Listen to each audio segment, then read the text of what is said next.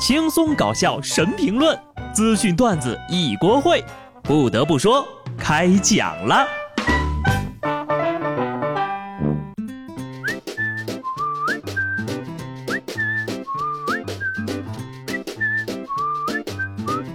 Hello，听众朋友们，大家好，这里是有趣的。不得不说，我是机智的小布。五一假期呢，已经过去好几天了，距离最近的端午节呀，我算了算，竟然还有一个多月。算了，烦了，毁灭吧！谁能想到，有的人现在的精神上呀，还在放五一节的假，每天只不过是行尸走肉罢了。现在的年轻人精气神是越来越不行了，看看人大妈啊，健步如飞。安徽大英派出所民警接到报警，说是银行门口拆下来还没来得及维修的大门被人偷走了。经过民警调查走访，终于在一处监控视频当中看到了凌晨四点钟偷走铁门的人。随后找到了大妈一家的院子里，发现了此门。当民警询问为什么要拿走铁门，大妈称看到铁门靠在墙边，以为没人管，就想拿它当废品卖掉。大妈夺门而逃，警察追了二里地呀，终于追上了大妈，把门又给夺了回来。幸亏这次坏的不是取款机，不然呢，大妈也能给你扛走。也就是运钞车旁边有人拿枪站着，不然估计也成废品了。在大妈的眼里，宇宙的终点她不知道在哪儿，但是人生的终点肯定是在废品回收站。谁能想到柔柔弱弱一大妈，居然能把这么大的铁门给扛走呢？就连两位壮汉民警想要归还铁门，刚扛起来也脱口而出：“太沉了吧！”银行工作人员对这件事情都表示难以置信，是不是寻思这也没人要啊？是吧？那我寻思呀，这牢也没人住呀，大妈进去住几天吧。住进去之后呀，铁门、铁窗、铁链子都有了。那能不能带走，可就全凭本事了呀。大妈呢，如果真的是有劲儿没处使，能不能向人大爷学习学习，锻炼锻炼身体？河北廊坊消防员看到一位大爷想玩单杠却上不去，三名消防员上前将老人举起，谁知道呀，这老人碰到单杠之后就跟开了挂似的，轻松翻上了杠，开始腹部绕杠。在场的人被大爷的操作秀的是惊呼连连。你以为是青铜，其实人家是最强王者。怎么说呢？还是那句话啊，你大爷永远是你大爷。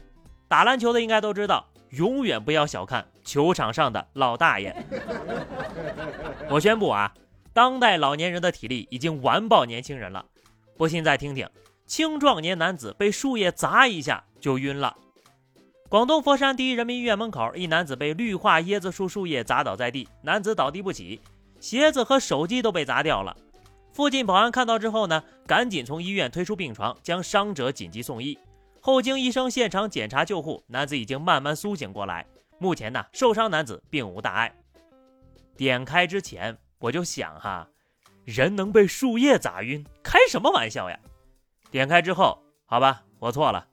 你们广东人管这叫树叶呀，我们这儿叫船。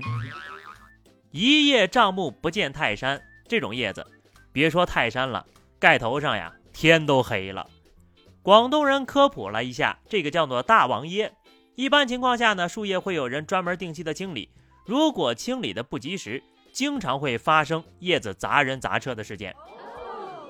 看来呀，这南方大的不只是蟑螂呀，生活在南方太危险了。这两天呢，杭州野生动物世界三只豹子逃脱的事件引发了大家的关注。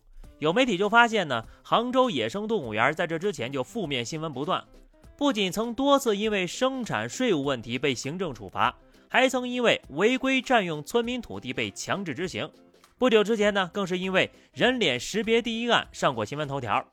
不仅如此，杭州野生动物园的控股股东旗下还有很多和动物相关的产业，其中呢就包括依托野生动物资源的药业、马戏团、海洋世界，甚至是。猎枪猎弹的生产等等，动物活着收门票，死了做成中药，中间还能帮你消耗枪支弹药。哼，奸商呀，果然是脑筋灵活，会做生意呀。而且比起豹子出走，更令人难以相信的是，这件并不算太复杂的事情，居然能反转、反转再反转，情节曲折堪比电影。又名，你以为你以为的豹子就是你以为的豹子吗？一开始呀，有村民看到豹子并拍下了照片，有媒体就怀疑是动物园出逃的，于是呢就采访了附近的两家动物园，其中就有杭州的野生动物世界，但他们都表示没有豹子出来呀。然后又有人在小区里拍到了豹子，这个时候呢，杭州野生动物世界才承认他们家跑出了三只豹子，并且表示已经抓到了一只，还说豹子未成年出逃危害不大。你是说这个瞬间时速可达到一百公里每小时的、拥有尖牙利爪的大型猫科动物危害不大？这时，距离第一次村民目击到豹子已经过了整整一周的时间，为什么瞒报？因为不想影响五一卖票。又过了一天，有新闻称呀，第二只豹子被找着了，但是呢，被搜救犬咬死了。大家又开始探讨呀，武力值很强的烈性犬到底能不能用来当做搜救犬？不久之后，又反转了。官方辟谣，豹子没死，只是被麻醉了，还说什么不是狗咬豹子，是豹子咬狗。但是有网友就发现呢，辟谣中出现的豹子和烈性犬扑咬豹子的头部花纹是不一样的，疑似不是同一只。又过了不久，央视的采访视频里显示，第二只豹子似乎并没有死，但是它的一只后脚掌疑似丢失。但又出来辟谣说。不是的，别乱说哦。大家呢可以去翻翻视频，这么清晰的画面，跟我们说不是。看来呀，我们中间有个人需要去挂个眼科了。